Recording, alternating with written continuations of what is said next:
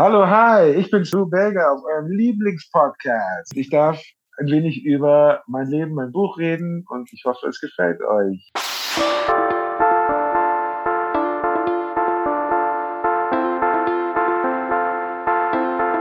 Hallo und herzlich willkommen zu Die Macht der Worte, der Podcast. Authentisch, praktisch, gut. Und jetzt viel Spaß mit der neuen Folge.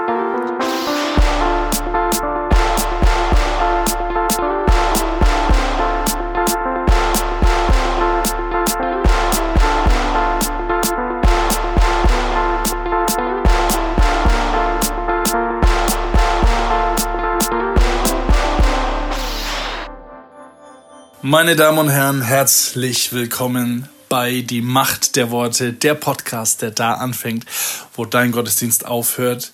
Wir sind raus aus der Sommerpause und ich hoffe, du auch. Mittlerweile ist es ja schon wieder also wesentlich kälter, als eigentlich man aus einer Sommerpause rauskommt. Es waren fast zwei Monate, wo wir jetzt nicht da waren oder ich nicht da war, aber jetzt sind wir zurück mit neuen tollen Themen. Falls du das erste Mal einschaltest, das erste Mal die Macht der Worte hörst, heiße ich dich herzlich willkommen zu dem Podcast mit den vier Kategorien. Alle 15 Minuten ungefähr ändert sich das Thema. Und die Kategorien sind festgelegt. Eine und die erste ist über das Wort, Gottes Wort. Wir lehren, aber wir unterhalten uns auch manchmal nur über das Wort Gottes. Ähm, ja, was wichtig ist für den Christen, welche Themen dieses, dieses Wort Gottes eigentlich uns gibt und welche Richtlinien und wo wir entlang gehen können und wie frei wir sein dürfen und das Ganze drum und dran. Dann die zweite Kategorie ist ein bisschen lustiger zum Schmunzeln. Wir Christen, naja, wir sind schon ein bisschen so eigenartige manchmal und natürlich auch nur Menschen und weit vom Perfekten entfernt. Zumindest ich und mein Lieblingskollege Michi, Michael, der sich mit mir da trifft und wir uns lustig machen über ja, unsere Eigenarten als Christen. Seid gespannt. Und dann haben wir als dritte Kategorie die Kategorie Revolution. Es geht um Beziehungen, zwischenmenschliche Beziehungen, ähm, wie die Beziehungen mit den Eltern ist, Ehe, was ein Moslem, wie ein Moslem zum Christentum findet und so weiter und so fort. Wir hatten einen Same-Sex-Attraction Mann schon bei uns, also Same-Sex-Attraction. Für die, die es nicht wissen, ist ähnlich wie Homosexualität, aber er identifiziert sich nicht mit Homosexualität, wie das Homosexuelle machen. Und wir reden darüber, was er denkt, was das Wort Gottes darüber sagt. Und dann haben wir noch Special Guests. Die Special Guests, die sind bei der Kategorie aus der Sicht und mit den Worten von, weil es geht natürlich um den Gast. Und wir wollen seine Perspektive, seinen Lebenslauf, sein Zeugnis und seine Geschichte hören. Und da heiße ich dich herzlich willkommen zu dem, ja, wie soll man sagen, der Quattro Formaggi des Podcasts. Also quasi dem, dem Viergestirn des christlichen Podcasts. Schön, dass du eingeschaltet hast. Und bevor wir anfangen, ein kurzer Hinweis, was euch heute erwartet. In dein Wort habe ich Sebastian Mann am Tisch und wir reden über das liebe Geld. Das liebe Geld, Freunde, Freunde der Mammon. Dann spreche ich mit Michael, spreche ich eigentlich nett? Michael und Steve versuchen sich als Singer und Songwriter. Wir schreiben ein Lobpreislied quasi live im Podcast. Und bei Revolution, da geht es weiter. Schon in der letzten Staffel hatten wir jo Jonathan Gutmann bei mir, bei uns. Und er spricht über sein Buch Jesus aber schlief. Falls dich das interessiert, geh doch noch mal in der achten Staffel auf die letzten zwei Episoden. Da kannst du das nachhören.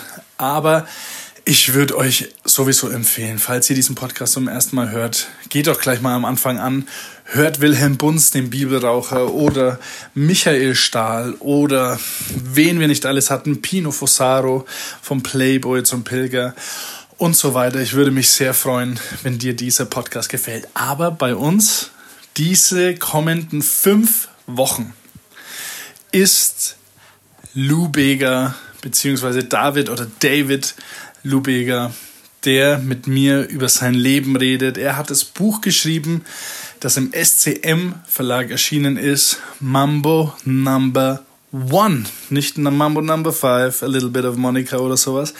Nein, es geht um Jesus. Genau. Aber jetzt wünsche ich dir sehr, sehr viel Spaß bei dieser neuen Staffel, Staffel 9 in der 137. Episode. Viel Spaß dabei. Falls dir dieser Podcast gefällt, übrigens, abonniere ihn, dass du nichts verpasst und bewerte ihn, wenn er dir super gefällt. Wenn er dir nicht gefällt, wegen mir bewerte ihn auch, aber schreib mir lieber eine Direktnachricht über Instagram, da sind wir auch vertreten unter die Macht der Worte oder per E-Mail die Macht der Worte at mail.de. Jetzt wünsche ich dir, euch viel Spaß bei Episode 137.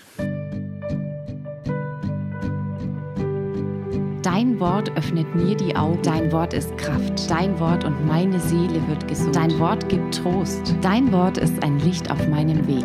Bei mir zu Gast, meine lieben Damen und Herren, hier schon die Moderatorstimme. Sebastian Mann, Servus. Ja, ein unglaubliches herzliches Hallo meinerseits. Äh, schön, dich zu sehen, lieber Steve. Ja, äh, gleichfalls. Ich darf hier in deiner, ich sage jetzt mal, Bude hocken. Ja, genau. in, äh, in, deinem Geschäft. Du bist mit äh, Filialleiter, kann man das sagen? Sagen? Ist das eine also Filiale? Inhaber quasi, äh, würde ich lieber sagen, ehrlich gesagt. Ähm, aber das stimmt, du bist bei uns im Büro ähm, hier äh, mitten in Nürnberg, im, im, im Herzen der Stadt. Richtig, genau. Äh, es heißt, darf man den Namen sagen oder lieber nicht? Ja, natürlich, immer. Es ist nicht mehr Weg, sondern mehr Wert. Richtig, genau. ähm, und du bist äh, Vermögensverwalter kann es kann ja, sagen? Also, genau. also ich bin Teil unseres Asset Management Teams und ähm, genau, und wir sind äh, hier in, also mit Mehrwert einfach ähm, für Privatpersonen, institutionelle Anleger und ähm, Unternehmen unterstützend äh, tätig quasi im Finanzbereich, mhm. das heißt im Versicherungsbereich, im Finanzierungsbereich, im vermögensverwaltenden Bereich. Genau, das mhm. ist so das, was wir machen, wenn wir nicht gerade an Podcast sitzen. Genau. okay.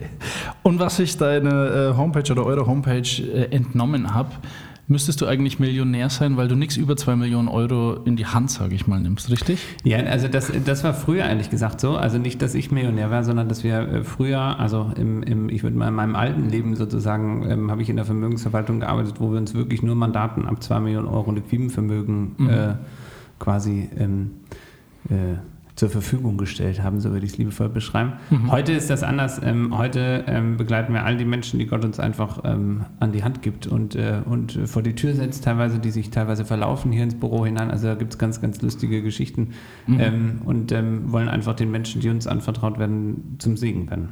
Also ist dann Mehrwert, äh, ja, Mehrwert ähm, ein, ein christliches Unternehmen? Nein. Ähm, das, äh, genau, also das, ähm, nee, sind wir nicht. Also die Mehrwert ähm, ist einfach ein Unternehmen, das sich auf das Thema Nachhaltigkeit und nachhaltiges Investment ähm, und Nachhaltigkeit in der Finanzbranche äh, fokussiert hat. Wir sind aber kein christliches Unternehmen. Es sind viele Christen in diesem Unternehmen, mhm. Ähm, aber ähm, wir sind kein, also bei uns gibt es nicht irgendwie automatisch mehr Rendite, weil wir, äh, weil einige hier Jesus kennen, sondern Genau, man, ich glaube, man erlebt das schon, dass wir ein bisschen anders sind, äh, dass man unsere Werte anders, also dass die anders sind als vielleicht in anderen Unternehmen. Mhm. Aber wir sind äh, ganz bewusst nach außen hin kein christliches Unternehmen. Okay, okay. Und was du noch bist, äh, du bist unter anderem ein Teil des Podcasts Oh, du heiliges Geld. Ja, das stimmt. Äh, unserer eigentlichen großen, größten Leidenschaft, würde ich sagen. Ähm, okay. Genau. Also das, äh, das macht richtig viel Freude. Ja, da haben wir, äh, da hat meine Frau mich tatsächlich auf dich gebracht. Wir, meine Frau durfte dich mal in der Predigt hören, während ich auf die Kinder leider aufpassen musste.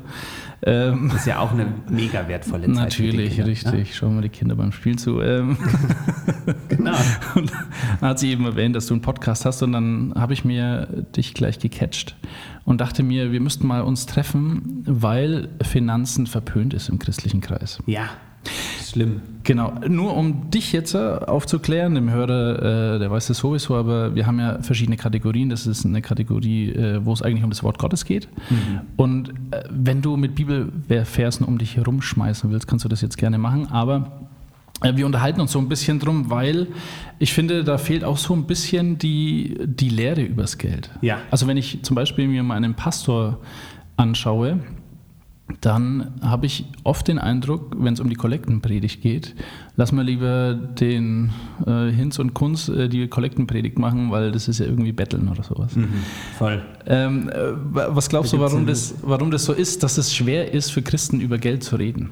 Ähm, also das, das Spannende ist erstmal, ich bin 100% bei dir. Also ähm, ich bin selbst ähm, also in einem christlichen Elternhaus groß geworden, bin in der Gemeinde groß geworden und habe ähm, mit Mitte 20 das erste Mal eigentlich richtig realisiert, dass die Bibel unglaublich krass viel zum Thema Geld und Besitz sagt. Und mhm. ich dachte, für mich ist das irgendwie die Büchse der Pandora, die sich gerade geöffnet hat, irgendwie, oder das Buch mit sieben Siegeln. Also, das war wirklich verrückt.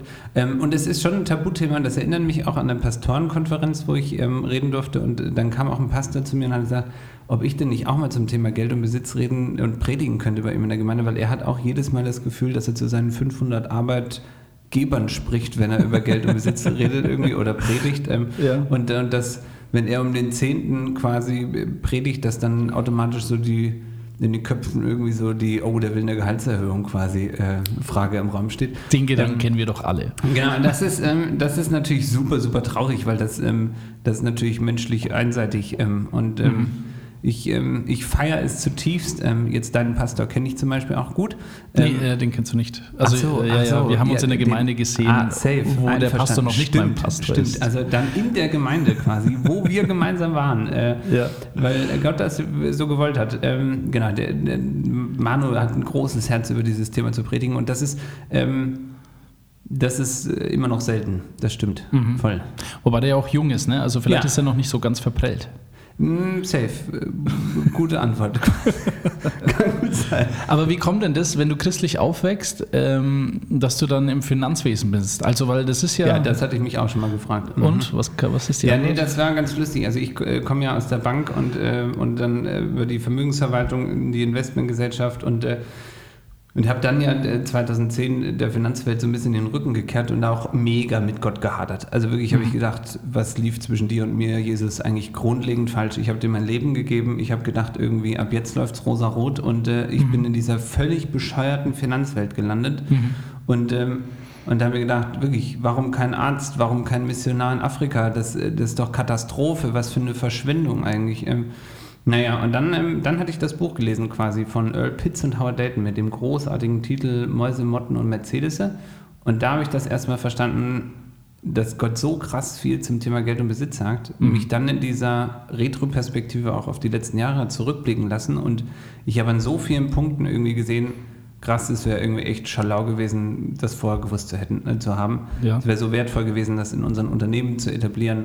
Ähm, aber es ist auch einfach völlig konträr zu dem, was wir in der Welt oftmals irgendwie als sinnvoll irgendwie beigebracht bekommen, so will ich es mal liebevoll sagen. Und es ist auch, Finanzen ist wie Sexualität einfach, ist nichts, worüber wir reden, ist super traurig eigentlich, mhm. ähm, ist wie Eheprobleme auch, also oder alle anderen Probleme im Leben. Also das mhm. Finanzen sind immer Probleme, die einen haben zu viel, die anderen haben zu wenig und, äh, und da, will, da will man nicht drüber reden und ähm, sind so schnell, sind solche Gedankengänge wie Neid, Missgunst, Scham, äh, irgendwie Habgier irgendwie im Raum und äh, und wenn es um Jesus geht, da darf es ja nicht um Kohle gehen, weil wir wollen doch alle den Herrn Jesus lieben und, äh, mhm. und ihm gebührt alle Ehre. Also reden wir nicht drüber. Das ist echt dumm. Aber das, ähm, wir arbeiten und, äh, dran, dass sich das ändern will. Mhm. Unter anderem mit äh, Bibelfinanz, richtig? Du hast ja, eine Homepage so wir, genau. Also ähm, genau, wir haben jetzt äh, mittlerweile eine gemeinnützige äh, Gesellschaft gegründet, ähm, die Bibelfinanz GOG. Und ähm, genau, und wollen einfach ähm, wie muss man schon auch dazu sagen, noch ein paar andere coole Organisationen einfach in diesen Themenbereichen mehr positive Lehre verbreiten. So würde ich es auch gerne ähm, erklären, weil es gibt schon auch wilde Lehren zum Thema Geld und Besitz äh, in mhm. den christlichen äh, Bereichen, so wie ich es liebevoll beschreiben. Genau. Aber was, was macht ihr dann mit dieser Bibelfinanz? Also ich habe gesehen, ihr gibt Kurse.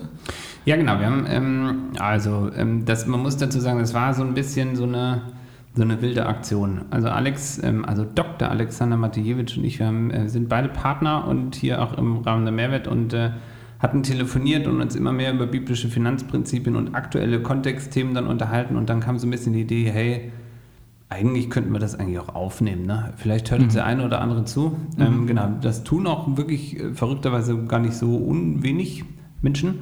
Und ähm, Genau, und wir haben gedacht, komm, wir machen mal so einen Podcast mit 20 Folgen, dann haben wir irgendwie alles besprochen, was die Welt so zu besprechen hat. Ähm, ja. Wir sind jetzt bei Folge 105, ähm, also es hört irgendwie einfach nicht auf.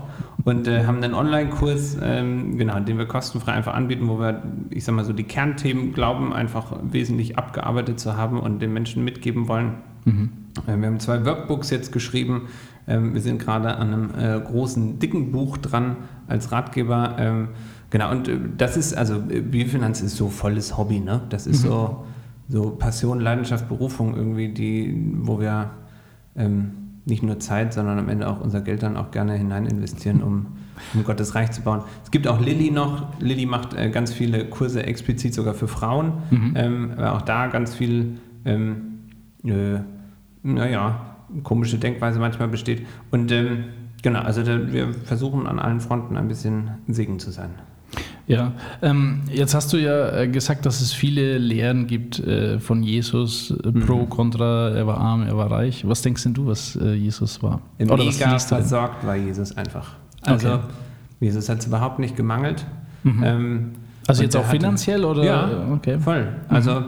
nö, also ich sage mal, gemessen an, an allem, was wir bisher gehört haben oder lesen durften äh, von ihm, dann ähm, also ich meine, der gute Dude hat es geschafft, ähm, irgendwie 5000 äh, Leute irgendwie zu ernähren mit ein paar Fischen und ein bisschen Brot. Mhm. Also ähm, Jesus ist der Inbegriff von, äh, von Gott versorgt zu sein. Mhm. Ähm, er ist jetzt aber auch nicht mit, ähm, mit einem Porsche durch die Gegend gefahren, also unabhängig davon, dass es den damals nicht gab. Aber das, ähm, das sind Dinge gewesen, die haben ihn nicht interessiert. Er hat lieber einen Esel genommen und, ähm, mhm. und das ist ähm, und selbst da, also er hatte gar keinen Esel besessen, sondern er hat Leute geschickt und hat gesagt, hol mir den Esel. Ja, ähm, geklaut. Und ähm, er hatte sich ausgeliehen quasi. ähm, und, ähm, und das ist, ähm, ja, das ist eigentlich das, auch das, worauf wir eigentlich so im Kern hinaus wollen, dass wir verstehen, dass wir von Gott versorgt sind. Mhm. Und ähm, nur wir müssen dieses Denken, was bedeutet versorgt, äh, verändern und nicht automatisch glauben, dass wir jetzt alle Tesla fahrend in der Villa mit einem 9 mal 10 Meter großen Pool quasi leben und ähm,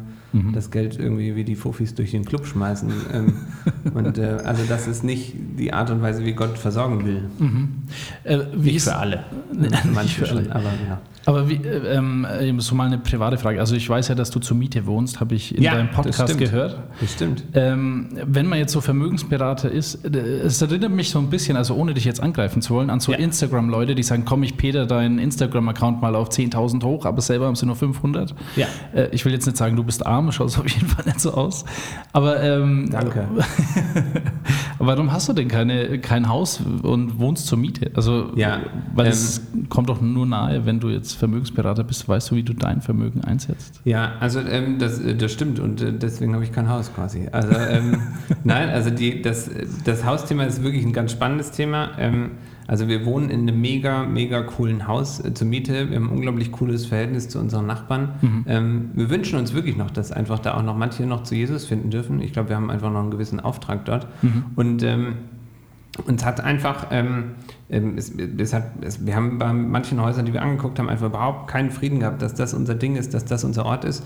Und ähm, ich glaube auch, dass man da, also das, das ist auch so ein Grundprinzip, also äh, mit Verlaub, ohne das jetzt doof klingen zu lassen. Also uns geht es finanziell schon sehr gut, würde ich behaupten. Mhm. Ähm, und ähm, ja, also wir sind auch viel lieber Investoren, also wir sind lieber großzügig investierend als ähm, fokussiert auf dieses Eigenheim sozusagen. Und mhm. ähm, da will ich gar nicht, also da ist auch super wichtig, dass wir lernen gar nicht zu urteilen. Also es gibt äh, Menschen, für die ist das so voll der Lebenstraum, irgendwie eigenes Haus, runder Garten, Golden Retriever, ähm, vor der Tür, hinter der Tür, im Garten. Mhm. Ähm, das ist nicht unser Leben, ehrlich gesagt. Also das ist nicht äh, die Vision, glaube ich, die Gott für uns hat. Und deswegen ähm, Klingt komisch, es soll sogar Menschen geben, die zur Miete überlebt haben. Ich weiß, es ist echt krass, aber es soll gehen quasi. Ähm, genau, und, ähm, und auch da vielleicht, also zur Erinnerung, ähm, Jesus war jetzt auch nicht so der Real Estate Manager. Also er war gut im Zelte bauen, aber ähm, er hat keinen, also er hat wahrscheinlich sein eigenes Zelt gehabt, aber er hatte jetzt keine Häuser. Ne? Ihm. Ähm, und ich glaube, dass ähm, das ist zum Beispiel auch so ein ganz komischer Denkfehler einfach. Also dass so manche morgens irgendwie aufstehen und sagen, cool, Lebensziel ist Eigenheim. Ich gehe jetzt richtig fleißig arbeiten und äh, besorge mir jetzt richtig viel Geld und, und wir gehen irgendwie, kriegen Kinder mhm, nach sechs Monaten geht es in die Krippe, weil wir müssen beide Vollzeit arbeiten, um das Haus zu bezahlen. Ich möchte niemandem zu nahe treten, wenn das die Lebensvision für dein Leben ist, die Gott in dich hineingelegt hat, finde ich das mega stark, wenn du der folgst. Ähm, wenn das allerdings ein getriebener Lebensstil ist, weil ähm, du quasi irgendwelchen Anerkennungspunkten von irgendwelchen Menschen hinterherjagst, die dich eigentlich gar nicht kennen und denen du eigentlich auch völlig unwichtig bist, dann ist halt schade. Die Macht der Worte. Michael und Steve und ihre fünf Minuten. Also, ähm, jetzt fangen wir mal an, Michi. Jetzt, jetzt mal äh, richtig Butter bei die Fische und äh, ernst. Wir haben dem Hörer schon vor gefühlten Jahr versprochen, wir schreiben ein Lied. Ja. Jetzt müssen wir mal drüber nachdenken, was, über was es gehen soll. Das ist ja das Erste, um was ein Lied eigentlich gehen soll. Also, so von meinem Verständnis her gibt es immer die Ego-Lieder, Ja.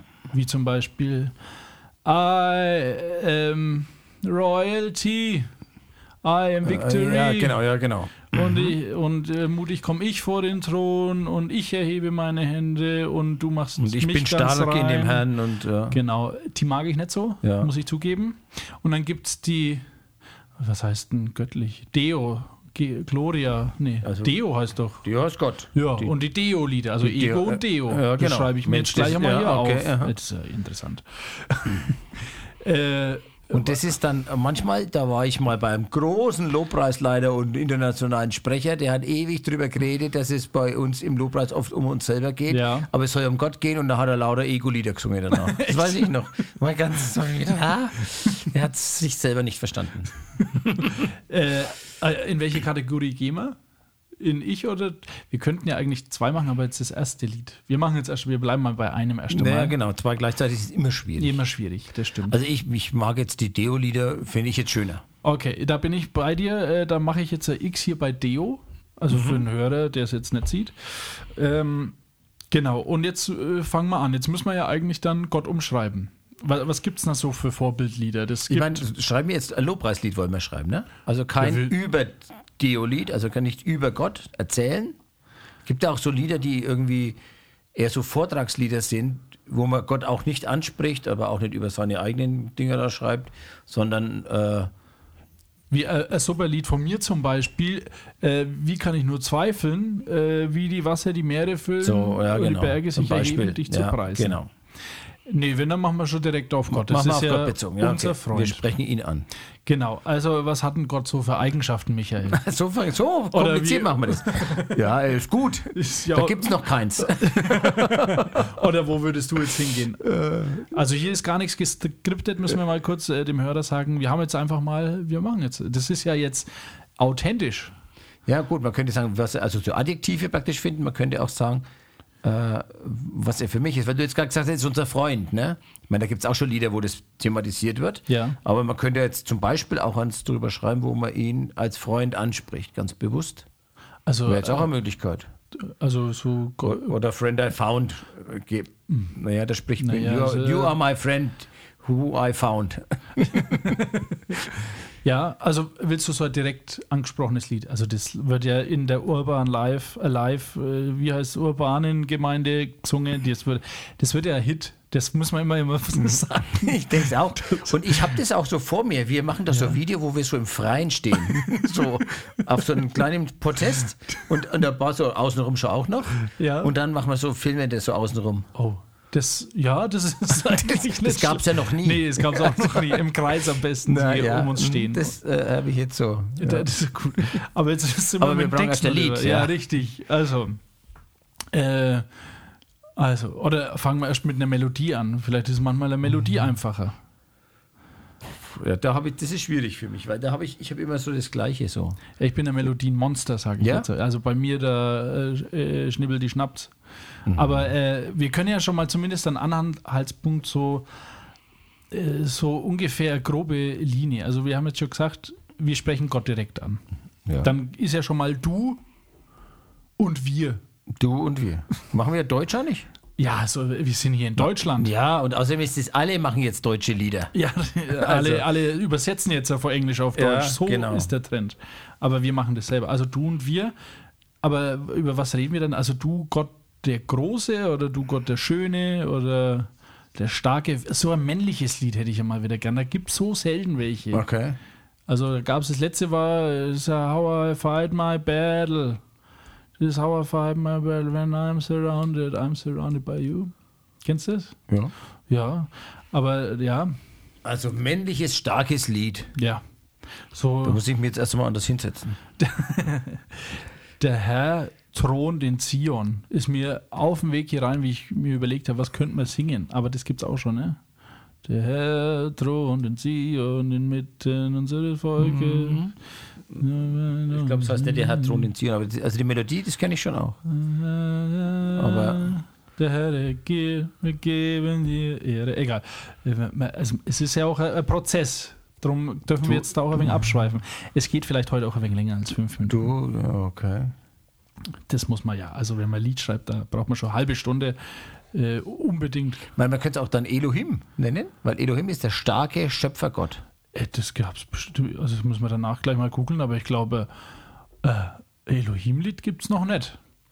Das ist ja in meiner Predigt, bei der du nicht warst. da kam das vor. Ah ja. Elohim. Weil nämlich, ganz kurz nur, Gott äh, stellt sich am Anfang der Bibel quasi vor. 1. Mose 1, Vers 1. Und da steht dann der Herr, als, steht das Wort Elohim für Gott und das ist der starke Schöpfergott. Jetzt sollen wir dann vielleicht anfangen mit du, der starke Schöpfergott. Oder ist das zu plump? Ja, sinngemäß vielleicht, aber du, der starke Schöpfergott, das klingt jetzt ein wenig blöd. Und ist auch die Frage, machen wir es dann so altdeutsch, du Mächtger? Oder, äh, also weil stark, mächtig? Ich finde es halt schon ein wenig so, so, wie soll man sagen, äh, nicht so ganz äh, die, so die Sprache Kanaans, wenn wir die nicht so verwenden würden, sondern irgendwie ein bisschen so, so wie, die, wie die coolen Songwriter. Ah ja, okay. So, Xavier Naidoo und so, okay, ist ja wegen Verruf jetzt, aber trotzdem. Na, das kann, Aber du meinst vom- von wie der- der, Johnny Socks und der von- Jermaine Dobbins Von der Art her, oder Steve Sitzmann bei seinem neuen Lied hier da, für der Schöpfung. 4 Minuten 41. Ja, okay. ja, ähm, wegen meinem Nachnamen. Habe ich das gesagt? Ja, Ach, shit. das macht nichts. Äh, wo waren wir jetzt? Ja, Ja, also so stark halt ein bisschen, ne? Ähm, jetzt müssen wir mal schauen. Also, so wie die coolen Leute wollen wir Gott ansprechen. Also, du, der. Oh, jetzt kommt's. Sowas wie, du bringst Farben in, in irgendwas, in Einklang oder so. War mit Einklang? Der Einklang ist blöd, aber du, äh, Du bringst Farben. wenn man die Schöpfung so, wenn man die irgendwie, wenn man das, das so beschreibt, du starker Gott, was, was, was er macht, aber nicht so, nicht so ganz klassisch, sondern ein bisschen, ich, ich, kann es jetzt schlecht ausdrücken. Du bringst Farbe in das trübe Grau. Ja, es gibt noch, es muss noch ein bisschen besser sein. ja, wie in das trübe Grau, das ist ja klar irgendwie. In die blasse Welt. Sehr, lieber Hörer, es ist immer schwierig. Sowas wie, du bringst Farbe, wo, wo wir sie nicht sehen können? Wo wir sie nicht sehen. Ich schreibe es mir mal auf. Ja, ist das auch nicht so ganz perfekt. Ich schreibe es mir mal auf, das sage ich auch immer, wenn ich es scheiße finde. Einfach so. ja, mir auf. Wo ist der Zettel, wo kann er? Äh, sehen. Oh, du äh, ebnest Wege, wo wir nicht gehen. Die wir noch nicht gehen. Boah.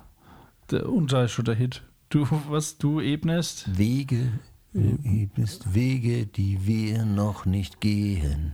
Also, Äh, noch nicht gehen. Also da reimt sich ja alles. Stehen, Feen. Aber willst du jetzt auf Ehen bleiben? Nein, nein, nein, nein. Weil am Ende, ich bin jemand, der am Ende dann nochmal irgendwie was komplett anderes macht oder vielleicht dreimal nochmal wiederholt. Dreimal wiederholen ist äh, göttliche Zahl, heilig, heilig, heilig. Ja, dreimal ja. wiederholt. Kadosh, Kadosh, Kadosh. Genau. Also du bringst Farbe, äh, wo wir sie nicht sehen. Oder die eb- wir noch nicht sehen? Nein, das ist aber das ist dann ähnlich wie bei, bei G, ne? Äh, Oder sagst du mal, was haben wir jetzt, was hast du, du aufgeschrieben? Farbe, wo wir sie nicht sehen. Du ebnest Wege, die wir noch nicht gehen. Ja, ja, da können wir bei Farbe nicht, nicht auch noch, noch nicht machen. Das stimmt. Äh, Du. Jetzt, jetzt dürfen wir nicht wieder du, jetzt müssen wir deine machen, finde ich. Deine Kraft, irgendwas mit den Schwachen. Deine Kraft gibt den Schwachen Wie Stärke. Macht. Deine Kraft, Kraft gibt macht. den Schwachen Macht. So irgendwie ganz anders. Und äh, den Traurigen äh, Hast du zum Freude gebracht. Lachen. Oh. Sollen wir das mal aufschreiben? Ne, wie war's? Äh, wie war es jetzt Du bist der nochmal? Head of the Song. Wie war es nochmal? Ja, toll. Und wir haben es doch aufgenommen. das ist super. Das ist total gut. Äh, du bringst äh, Kraft. Nee, deine Kraft gibt dem Den Schwachen, Macht. Macht, ja. Das ist ja auch ein Reim, der, das ist nicht der Der Xavier. Bin- Binnenreim heißt Weil das. der ja. Xavier Naidoo, äh, der reimt ganz leicht. Also so Haus, Maus und Klaus, Okay. Fraus. Äh, jetzt habe ich wieder vergessen. Deine Kraft Gibt den Schwachen Macht. gibt dem Schwachen Macht. Schwachen Macht in und dein Licht scheint in unserer tiefsten Nacht. Das ist ein Xavier Naidoo-Reim eigentlich. Hm, Aber was hat man vorhin? War das vorhin? War doch besser. Was hat man jetzt noch? Schwachen Macht. Macht. Die Traurigen. Den Trau. Trau dem Trauernden hast du Freude gebracht oder so. Dem Traurigen hast Ähm. du Freude gebracht. Den traurigen. Ja, liebe Hörer, äh, jetzt tu mal abmoderieren, Michi. Den schreibe ich noch Ja, auf. also, äh, ihr seht, wir, das Lied ist fast fertig. ja, das war jetzt einfach die Folge Nummer eins. Wir versuchen ein Lied zu schreiben, aber wir versuchen es nicht nur. Wir sind wirklich dabei und ich bin ja sowas von gespannt, Steve, Ja. was dann am Schluss rauskommt. Der Wahnsinn. Da freuen wir uns drauf, lieber Hörer. Bleibt dran. Nächste Woche geht's weiter mit Singer-Songwriter äh, Michi und Steve. Ja. Die Macht. Revolution. Weil Liebe dir das Herz verdreht. Bei mir Jonathan Gutmann. Hallo, Herr Gutmann. Hallo, grüß dich. Hi. Du bist äh, Autor von Jesus aber schlief und ich muss ganz kurz sagen, ich habe die letzten zwei Male äh, Gutmann gesagt, weil äh, bei uns äh, gibt es ein Bier, das halt sehr gut ist und ich dachte mir, also wenn das Bier gut ist, dann muss mein Interviewgast genauso gut sein. Deswegen Gutmann. Aber Da habe ich übrigens eine witzige Story zu, und zwar ähm, beim Gutmann Hefeweizen. Ähm, Die haben vor, vor einigen Jahren, aber schon bestimmt 15 Jahre her, da haben die so einen Brief geschrieben an alle mit dem gleichen Nachnamen und haben einen zu einem Hoffest eingeladen, äh, um zu gucken, ob man vielleicht mit dem Stammbaum irgendwie mit denen verwandt ist. Also wir sind leider nicht verwandt, aber ähm, dieses Echt? Hoffest äh, war ja eigentlich eine ganz witzige Sache. Sehr cool, sehr cool. Ja, äh, also ich bin drauf gekommen, äh, dass ich dich vielleicht fragen sollte, wie man deinen Nachnamen ausspricht, weil ich mit Lothar Kosse äh, dasselbe, denselben Fauxpas hatte, weil der für mich jahrelang Kose hieß, bis er mir dann erzählt hat, er heißt eigentlich Kosse. Wer dieses Interview anhören will, der kann gerne mal unter die Macht der Worte auf Spotify oder Apple schauen, äh, unter Lothar Kosse. Sehr interessant. Aber wir reden weiter über ein bisschen Stress. Und zwar, ähm, was es so mit äh, Stress auf sich hat. Und wir waren in der letzten Woche, haben wir geschlossen mit Identitätsfrage. Was Identität gibt, gibt keine Identität. Also gibt es ein bisschen mehr Stress, weil das auch ein Stressfaktor ist, wenn man nicht weiß, wohin man gehört. Ist es so fast richtig zusammengefügt? Fast? Genau, und wie gesagt, für mich ist es auch keine Identitätskrise, wenn du mich falsch nennst, kein Problem. Sehr gut. Äh, danke, äh, Jochen. Nein, Jon. Spaß. Nein, aber ähm, äh, mit dem inneren Kind, man hört ja öfter so, du musst dich um dein inner- inneres Kind kümmern, damit der Erwachsene irgendwie, äh, ich sage jetzt mal, weiterleben kann oder äh, gut leben kann. Äh, wie viel beeinflusst denn das innere Kind unser Stressmanagement? Ja, es kann es natürlich schon ähm, beeinflussen, denn jeder von uns, hast du ja schon gesagt, der hat so, eine, so ein sogenanntes inneres Kind in sich, was ja so unsere Erinnerungen, Erfahrungen und Erlebnisse in der Kindheit verkörpern. Und hier kann dann zum Beispiel, können so Themen wie Angst, Wut, Schmerz, aber auch so unerfüllte Wünsche oder Sehnsüchte eine Rolle spielen. Und oft sind uns diese Dinge gar nicht so bewusst oder wir haben sie eben über die Jahre oder Jahrzehnte in unser Unterbewusstsein verschoben. Und wenn wir die Dinge nicht auf dem Schirm haben oder wenn wir keine Verbindung dazu herstellen können, dann kann es natürlich problematisch werden. Also muss nicht, aber es kann. Und ähm, so kann die Arbeit mit dem inneren Kind eben sich damit auseinanderzusetzen, dazu beitragen, dass man vielleicht etwas weniger Stress hat. Also bei dem Problem bearbeiten. Und deswegen sage ich immer so, das A und O von einem effektiven Stressmanagement ist eigentlich so die eigene Reflexion, also sich selber zu reflektieren, aber auch offen zu sein für eine Reflexion von außen, also von, von Menschen, wo man weiß, irgendwie, die wollen mir was Gutes und ähm, da weiß ich irgendwie wertzuschätzen, wenn wir die irgendwie ein Feedback geben. Mhm. Aber ist es nicht so, dass, äh, also wenn ich mich jetzt oder wenn ich mein inneres Kind konfrontieren würde, ist es ja auch schon wieder irgendwie Stress. Ist das guter Stress? Es wäre die Frage, ob du es machen musst. Also wie gesagt, ähm, wenn du keine, in dem Punkt keinen Stress hast und sagst, ich kenne mich eigentlich soweit ganz gut, ähm, dann musst du dich vielleicht auch gar nicht so ähm, speziell mit deinem inneren Kind ähm, befassen. Wenn du sagst, ich habe da mit nicht so großartig Probleme, aber wenn du sagst, ja, irgendwie müsste ich das vielleicht schon mal näher anschauen oder ich merke da irgendwie, da ist irgendwas, dann schon. Aber wie gesagt, das ist bei so vielen im Leben. Manches ähm, sollte ich mir genauer anschauen, wenn ich ein Problem habe. Manchmal lohnt es sich auch präventiv schon mal bestimmte Dinge anzugucken oder sich anzueignen. Mhm. Aber man muss nicht immer unbedingt alles machen, was einem so ähm, vorgeschlagen wird. Okay. Okay, aber falls ich jetzt mal so einen äh, Stressfall oder Stressanfall oder wie man das auch immer nennt, äh, habe, ähm, du nennst es in einem Buch, ich glaube, Unterbrechung. Man, man unterbricht den Stress. Ah, Musterunterbrechung meinst du wahrscheinlich? Ja, sorry, Muster. Ich, ich dachte, das Muster. Also die Verhaltensmuster, die man so hat, diese negativen Verhaltensmuster, ja? Ja. Äh, wie kann man dies, diese Musterunterbrechung, also wie sieht die denn aus und was wären denn praktische Tipps, um mal so einen, einen Bruch zu machen in diesem ganzen Stress?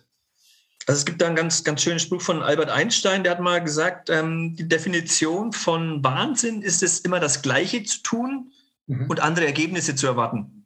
Mhm. Wenn ich also weiß, irgendwie meine Verhaltensmuster, ähm, dass die mich nicht zum Ziel bringen und mir, ich mir da vielleicht selber im Weg stehe oder sie vielleicht sogar schädlich für mich sind oder für andere Menschen, dann sollte ich vielleicht einfach mal was Neues ausprobieren. Also wenn ich irgendwie bemerke, äh, Mist, irgendwie, es geht schon wieder in die falsche Richtung, ich bin schon wieder völlig in diesen Verhaltensmustern gefangen, mhm. dann kann ich auf bestimmte Weisen versuchen, die zu unterbrechen. Und da gibt es natürlich verschiedene Möglichkeiten. Man kann sich zum Beispiel irgendwie ein paar Kieselsteine oder ein paar Perlen in die Hosentaschen stecken.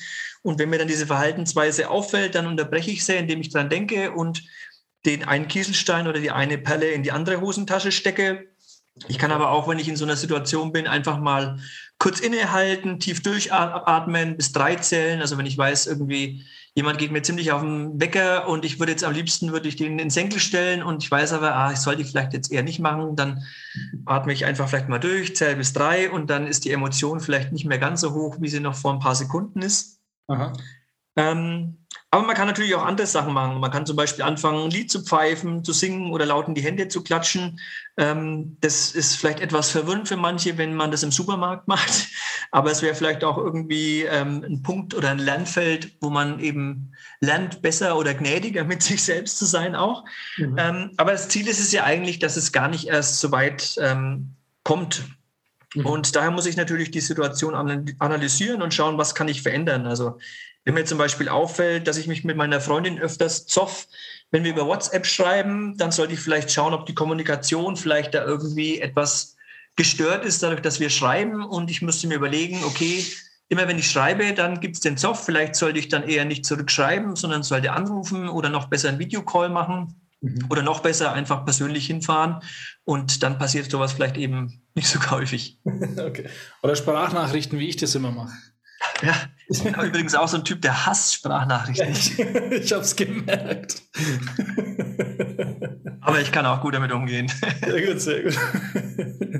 Aber ähm, jetzt habe ich äh, noch eine Frage. Wir, wir reden ja immer so äh, über das Individuum, ne? also über eine Person. Jetzt mal ganz kurz, ich weiß nicht, ob du mir das beantworten kannst, aber was ist denn, wenn ich in einer Gemeinde merke, die hat Stress und ähm, das muss irgendwie bewältigt werden. Zum Beispiel Stress, Mitglieder laufen weg oder Stress, Kollekte kommt nicht rein oder sowas. Was hast du denn so für eine christliche oder auch nicht christliche Institution? Vielleicht für Tipp, Tipps, wie die das machen können, weil Steine von der linken in die rechte Hosentasche, wenn der Pastor macht, dann hat er irgendwann trotzdem keine Mitglieder mehr. Ja, auch, auch Gemeinde müssen sich natürlich reflektieren. Also es, ähm, schlimm ist es immer, wenn die Pastoren von sich meinen, sie wissen alles und ähm, alles, was sie sagen, ist äh, genau richtig. Ähm, und was vielleicht genauso schlimm ist, auch ähm, wenn es Gemeindemitglieder gibt, die alles ähm, gut finden und toll finden, was der Pastor sagt, ohne dass es äh, kritisch hinterfragen. Also da gibt es ganz viele Gemeinden, die da blind folgen. Also ich glaube, auch da ist natürlich wichtig, sich zu hinterfragen, warum ist es jetzt eigentlich so und ähm, was können wir ändern? Und ich denke, mittlerweile gibt es ja so viele unterschiedliche Gemeinden. Ähm, es gibt auch so viele Gemeinden, die ähm, andere Gemeinden coachen.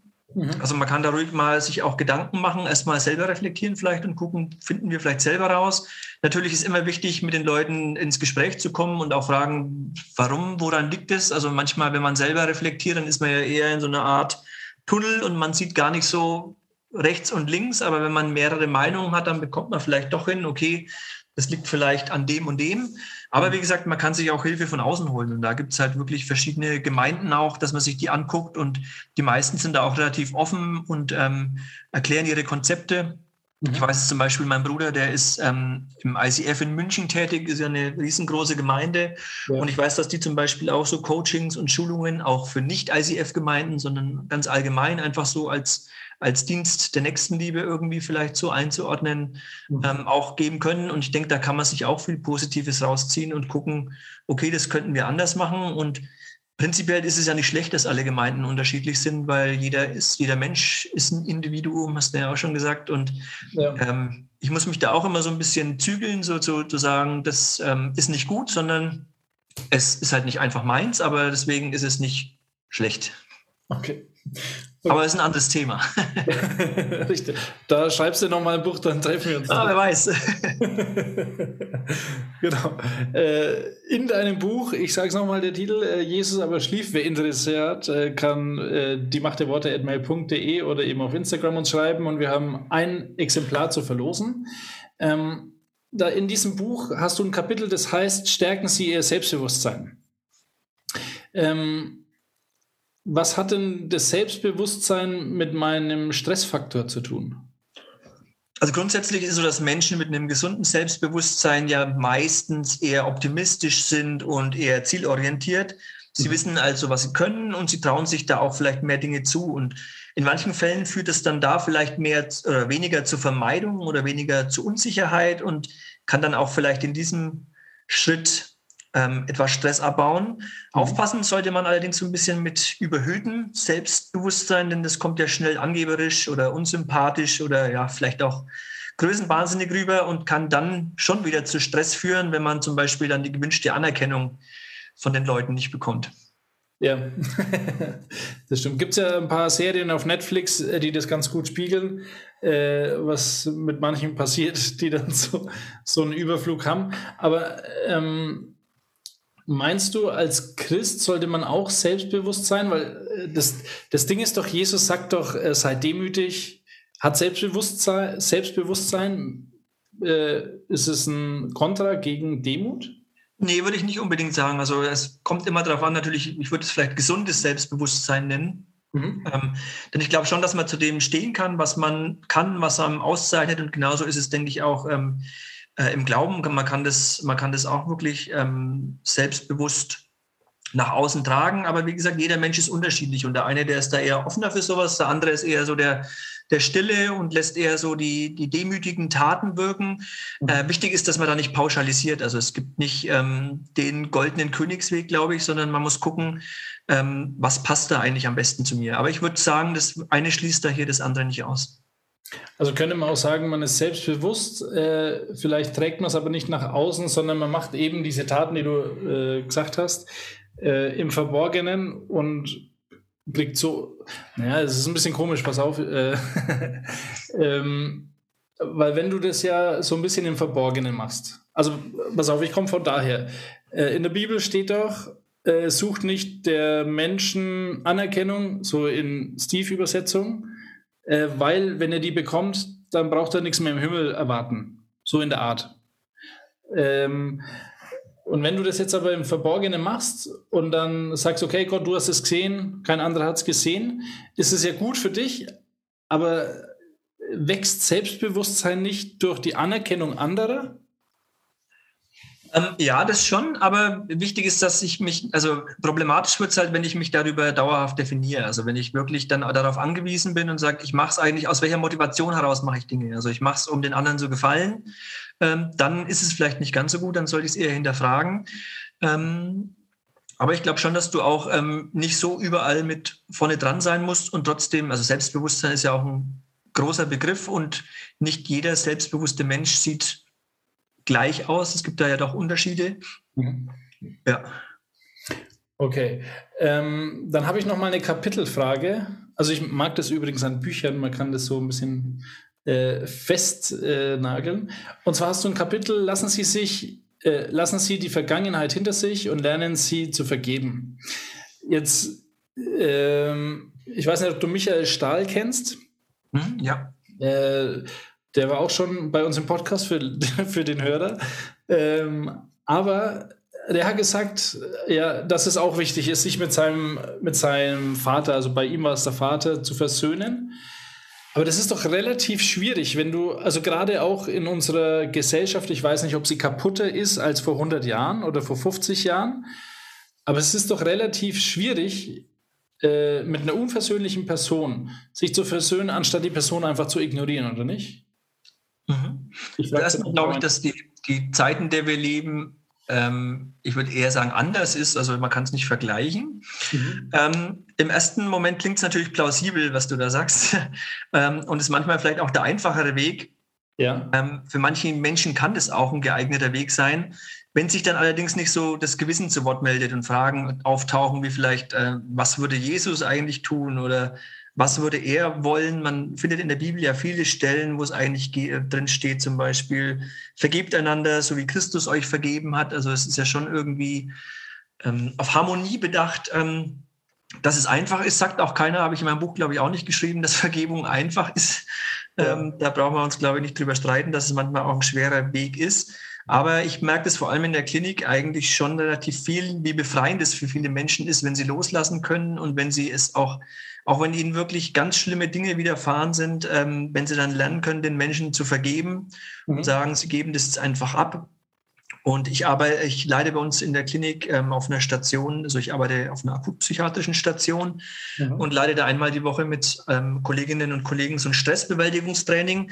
Und da gibt es so eine chinesische Weisheit, die ich immer weitergebe. Und zwar heißt die, wer die Gegenwart nicht genießt, hat in der Zukunft keine schöne Vergangenheit.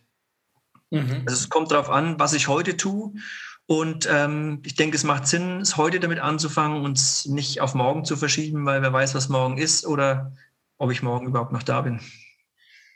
Da hast du recht. Jetzt hätte ich schon cool gefunden, wenn du die chinesische Weisheit auch auf Chinesisch sagen hättest. Ah, leider hört es da bei mir auf. Aber äh, wir hören uns auf jeden Fall äh, nächste Woche noch einmal. Jonathan Gutmann, Jesus aber schlief, Autor, vielen Dank. Gerne. Die Macht der Worte.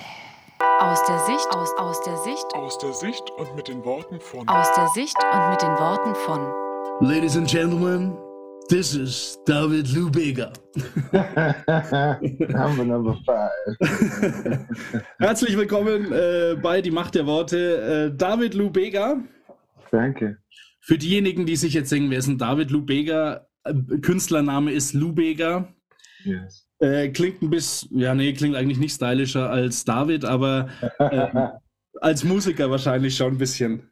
Ja, es ist, das, ist, das, ist damals entstanden. Ich habe nach einem Künstlernamen gesucht und dann mhm. äh, hat irgendjemand eigentlich gesagt, vergiss das Suchen, du hast eigentlich einen super Nachnamen. Den ja. muss man eigentlich nur teilen. und dann ist der quasi entstanden. Und du hast noch ein O dran gehängt, richtig? Genau, genau. Richtig. Genau, wir reden äh, natürlich, wie mit jedem Gast, äh, den wir bei uns äh, bei die Macht der Worte haben, über dein Leben. Und äh, ich habe es dir schon off Mike gesagt, aber für mich warst du so eins der Ziele mit dem Podcast, das ich gerne erreichen wollen würde, dass ich dich mal vor die Kamera beziehungsweise vors Mikrofon bekomme. Und ich bin Gott sehr dankbar dafür. Ich habe meinem Schwiegervater das mal erzählt, der ist nicht Deutscher. Und es ist interessant, Färöerinseln ist ja ein relativ kleines Land. Aber wenn man äh, Lou Bega sagt und spätestens beim Mambo Number 5 weiß, glaube ich, fast die ganze Welt äh, das Gesicht beziehungsweise die Stimme zu diesem Lied. Ja. Ähm, wie jetzt, bevor wir anfangen mit äh, deiner Kindheitsgeschichte, wie geht man damit um jetzt heute als Christ? Also ich habe gesehen auf deinen Instagram Stories, ich glaube, du warst bei Punkt 12 oder irgendwie sowas mit der Moderatorin auf jeden Fall mal auf einer Couch. Ja, ja. Ähm, wie geht man heute als Christ damit um, äh, wenn man bekannt ist? Ja, das ist, das ist manchmal gar nicht so, so einfach. Es fühlt sich oft so an wie Mose, der quasi aus dem Land gegangen ist, aus Ägypten gezogen ist und dann wieder zurück muss. Mhm. Ja? Oder wie, wie Jakob, der als Israelit äh, auch dann in Ägypten landet, weißt du, und quasi in Ägypten ist, als Ägypter auch oft gesehen wird, aber seinen eigenen Weg eigentlich vergeht und ähm, versucht, also mhm. ich versuche es, ähm, ich versuche dadurch quasi mein Zeugnis irgendwie ähm, an den Mann oder in die Welt zu bringen. Ich habe eine mhm. Zeit lang äh, nach meiner Bekehrung und Taufe ähm, quasi nur außerhalb quasi des Rampenlichts quasi mein Leben gelebt und äh, alles gemacht und Jüngerschaft gemacht und all diese Dinge. Mhm. Und dann irgendwann hat mir ein Mensch, ein Bruder in Amerika war es das Wort gegeben, hat gesagt, du musst aber auch wieder irgendwie nach Ägypten, weil diese Menschen kennen das Wort nicht. Wenn die dein Zeugnis sehen, können sie vielleicht zu Gott kommen. Und das kannst du nicht, wenn du dich quasi versteckst und, und nicht mehr da bist. Mhm. Aber es ist in der Tat nicht so leicht, äh, oft in, in, der Welt zu sein. Und ähm, ich merke das manchmal, wenn ich dann in Interviews oder so auf dieses Thema komme. Auf mhm. einmal kommt es dann aus meinem Mund und dann ist ja. oft Stille da und Widerstand, ja, den man ja. quasi spüren kann. Jeder kennt das. Mhm. Aber damit muss man umgehen. Und ähm, ja, ich, ich, ich sehe mich da so in, in so einer Rolle, die oft schwer zu verstehen ist, glaube ich, ähm, für beide Seiten. Mhm. Ähm, und auch für mich nicht immer ganz einfach zu machen ist. Aber ich habe einige Kollegen schon damit quasi in Berührung gebracht und die kannst du nicht erreichen, wenn du dich quasi versteckst und nur auf die andere Seite gehst. Ich bin nun mal bekannt geworden als, als Lubega und ich habe dann auch Jahre nach meiner Bekehrung äh, eine Offenbarung bekommen zu Mambo Number 5, die ich selber nicht verstand vorher. Ja? Mhm. Wir haben damals dieses, diesen alten Soundtrack gefunden, eine alte Platte aus den 50er Jahren, also ein Instrumental was ja. uns total berührt hat und wir dachten, wow, da fehlt aber ein Song drauf. Ja? Mhm. Also haben mein Kollege und ich dann einen Song drauf geschrieben und das ist jetzt quasi das Mama Number 5, was man kennt. Ja. Es gibt halt dieses alte Instrumental von Perez Prado ohne Gesang und ohne Monika Erika und wieder und das Ganze. Ja. Und unseres ist quasi Mambo Number 5, die moderne Version quasi. Und dann hatte ich die Offenbarung auf einmal, sitze ich so da und dann sagt diese leise Stimme, die jeder so kennt, Weißt du eigentlich, was Mambo bedeutet? Ich wusste das nicht. Mhm. Bedeutet im kreolischen Gebet. Okay. Wusste, wusste, ich nicht. Das alleine hat mich schon umgehaut. Die fünf wusste ich bedeutet Gnade. Okay. Und was im ersten Vers auch interessant ist, den ich damals mit 22, 23 geschrieben habe, ist, ich habe ja quasi über Party geschrieben und wie ich am Wochenende mit den Jungs ausgehe und nach den Mädels gucke. Und dann gibt es diese eine Stelle, wo ich mhm. dann sage, nachdem ich die Mädels aufzähle, I really beg you, my Lord. Also ich bitte dich, mein Herr, nimm das, diese, diese Lebensart von mir weg und bring endlich die Trompete rein. Okay. Ich hatte ja gar keine Ahnung, was Trompete bedeutet im biblischen Kontext und mhm. auch Repentance, also Buße, war nichts, von dem ich wirklich wusste. Aber das Ding ist in dem Song drin. Ähm, man singt das so mit und ich habe das tausendmal gesungen, zehntausendmal, ich weiß es gar nicht. Und jedes Mal singst du dann den Song und hast aber auch ein Stück Buße drin, weil du es, es ist eine Art Vergangenheit, die du quasi dann in die Welt bringst und ich sag mal irdische Freude, ja, ein bisschen Fleisch auch, es fühlt sich gut an, aber gleichzeitig ist auch ein Stück Buße drin, weil jeder, der genau hinhört, merkt so, er möchte es ja gar nicht so wirklich, aber es ist halt Teil seines Seins irgendwie geworden, ja? Mhm. so wie wir alle quasi mit unserem Fleisch kämpfen. Ja. Vielleicht ist das auch Unterbewussten ein Teil des Erfolgs des Songs, ja, im Unterbewussten. Ja. Ich will nicht sagen, dass das das ist, was die Menschen so als erstes mitbekommen, wenn sie den Song mitbekommen. Mhm. Aber er ist tatsächlich ein Eisbrecher, der Generationen verbindet, eben auch auf den Faroer Inseln. Ich war überall auf der Welt und es ist überall gleich und das hat mich so sehr gewundert. Es ist also wie so ein, man hat mich oft damals gefragt, ist es Segen oder Fluch bei Radiosendungen zum Beispiel. Und damals habe ich oft in der Zeit, wo es mir nicht so gut ging, vielleicht sogar gesagt, naja, es ist auch oft ein Fluch.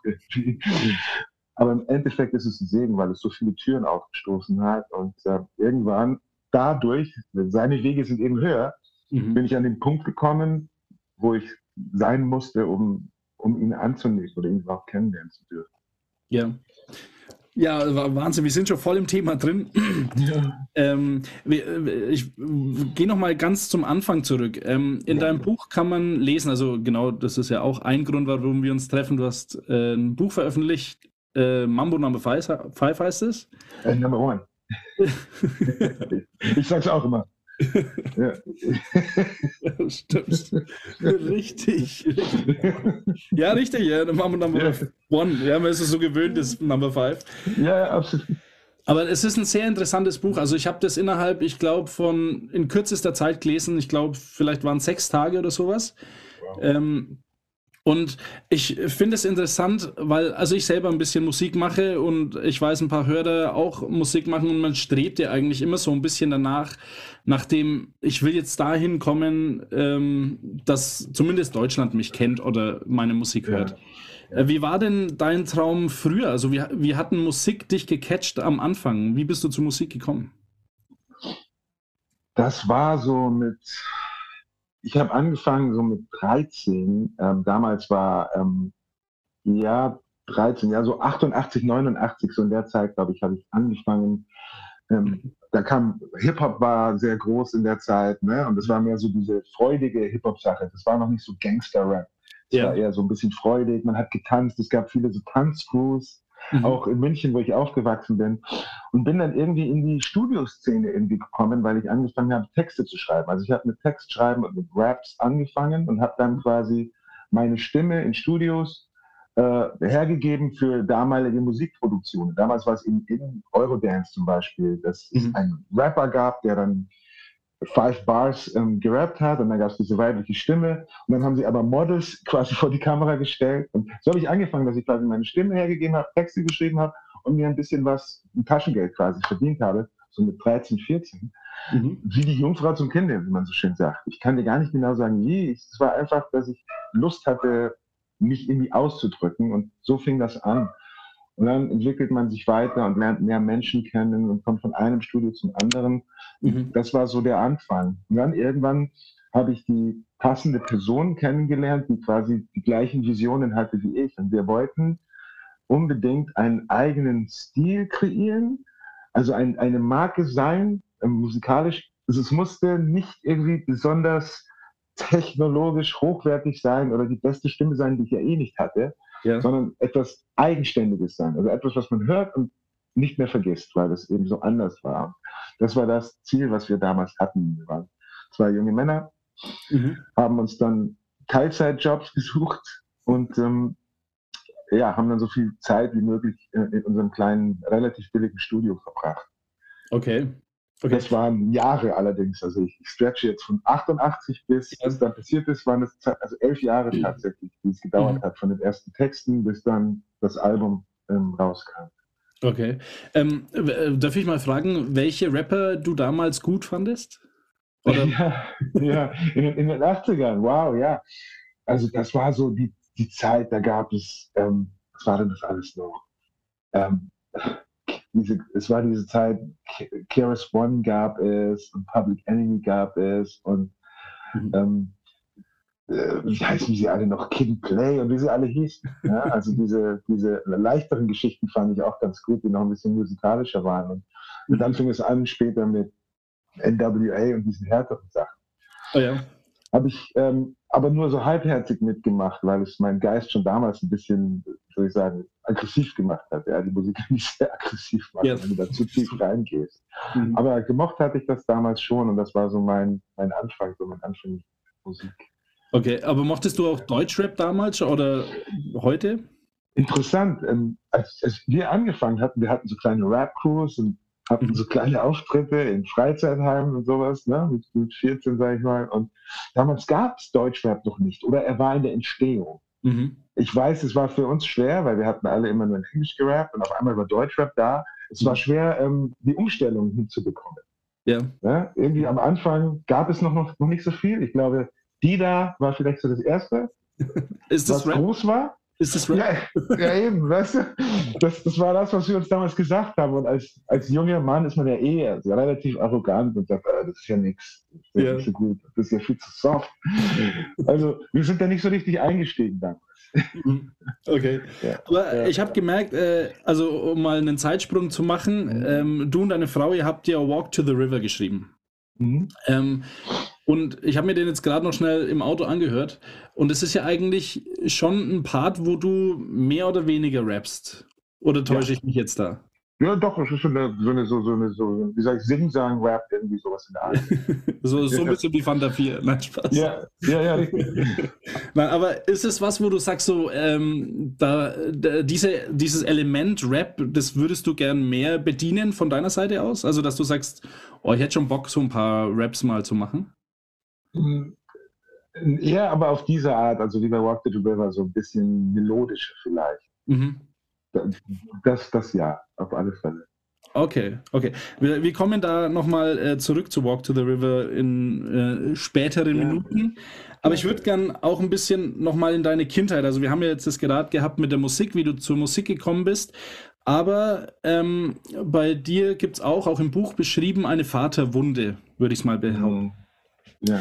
Ähm, wie war denn das? Also was man so, oder ich will jetzt nicht so viel spoilern, aber im, im Buch liest man schon, dein Vater war schwierig, der war sehr äh, respektlos zu deiner Mutter in manchen Situationen, was du beschreibst in dem Buch. ja. Ähm, was, was macht denn das mit einem Kind? Also macht es ein Kind mehr respektloser gegenüber Frauen? Oder gibt es einem Kind mehr Respekt für Frauen, weil man denkt so, naja, so wie mein Vater will ich nicht werden? Ich, ich, ich denke, es kommt auf die Umstände und auf die Person an und auf die Entscheidung, die man trifft. In, in meinem Fall hat es mich gelehrt, dass vor allem dann mit, mit, mit dem, was dann später kam, ja, mit, mit seiner Leidenszeit und dem Mhm. Erkennen, was, was der Fehler war, was sein Leben quasi auf die falsche Bahn gebracht hat, dass er damals nicht bereit war für Ehe und Mhm. uns quasi auseinandergetrieben hat, hat mich eher zu jemandem gemacht, der Frauen natürlich besser verstehen kann. Denn ich wurde ja dann von meiner Mutter erzogen, hauptsächlich. Ich war mehr mit ihr zusammen. Ja. Sie hat quasi den Papa ersetzt, was sie gut gemacht hat. Natürlich kann sie es nicht komplett machen. Mhm. Und Vater steht immer für Identität. Ja? Okay. Mhm. Das fehlt einem Kind dann natürlich. Es muss dann mehr nach der, seiner Identität suchen, weil es einem nicht vorgelebt wird. Wie bin ich denn Mann zu Hause? Ja, ich konnte das ja nicht vorspielen. Er hatte seine guten Seiten, aber die habe ich natürlich als Junge nie so oft zu, zu Gesicht bekommen. Ich habe meistens die andere Seite zu Gesicht bekommen. Und das habe ich natürlich nicht als angenehm empfunden. Und ich denke, dass es mich eher dazu gebracht hat, eine Beziehung zumindest ähm, wertzuschätzen. Also Mhm. mit, mit einer Frau. Ich hatte dadurch natürlich aber auch meine Wunde. Ich hatte Angst vor Heirat zum Beispiel. Mhm. Okay, ja. Was ja auch viele Männer haben. als Kind ja mitbekommen habe, das funktioniert ja nicht. Äh, Ja. Wieso sollte ich das tun? Ich, ich kenne das nur so, dass man sich dann quasi anscheinend besitzt, aber keiner weicht einen Millimeter zurück. Nein. Ähm, habe ich dann später natürlich Gehalt bekommen, aber das hat viel Zeit bekommen. Also ich, ich würde sagen, es hat mich eher dazu gebracht, es zu schätzen, ein, ein ruhiges Familienleben zu schätzen, weil ich es eben nicht hatte. Okay. Es ist viel, viel schwieriger mit, mit, mit deiner Mutter quasi dann von einem Haus zum anderen äh, zu ziehen, dann eine Wohnung zu finden und dann eine Basis zu finden und als, als Teenager dann quasi ohne Anleitung, also ohne väterliche Anleitung äh, erwachsen zu werden. Ja. Ja. Ja, Du hast jetzt gerade gesagt, äh, da sind wir schon mit der, mit der Episode am Ende, aber du hast gesagt, Vater steht für Identität. Ähm, würdest du das auch gegenüber Mädels oder Frauen behaupten oder ist es nur Jungs, weil die eben ein, männliches Vorbild brauchen? Nee, ich denke, dass das für beide gilt. Ähm, Für Mädels ist es vielleicht ein wenig anders, aber auch für Mädels ist es sehr wichtig, wenn sie einen, sag ich mal, gewalttätigen Papa haben zu Hause oder einen respektlosen, dann neigen sie oft dazu, unbewusst später, weil sie ja daran gewöhnt sind und so geprägt sind, sich jemanden zu suchen, der ähnliche Verhaltensmuster aufweist. Mhm. Also es ist auch Identität auf der Art. Man sucht dann quasi nach jemandem, der so ähnlich ist wie das, was man aus der Kindheit kennt. Und wenn Mhm. das eben nicht so positiv ist, kann das auch wieder in Probleme führen. Also Ja. es ist für beide, glaube ich, relativ klar. Die Macht. Vielen Dank fürs Zuhören. Folge uns auf Instagram, Spotify, YouTube und Facebook. Wenn dir diese Folge gefallen hat, abonniere unseren Kanal und wir freuen uns über 5 Sterne bei iTunes. Wenn du Fragen, Anregungen oder Verbesserungsvorschläge hast, kontaktiere uns unter die Macht der Worte at mail.de. Wir hören uns nächste Woche wieder.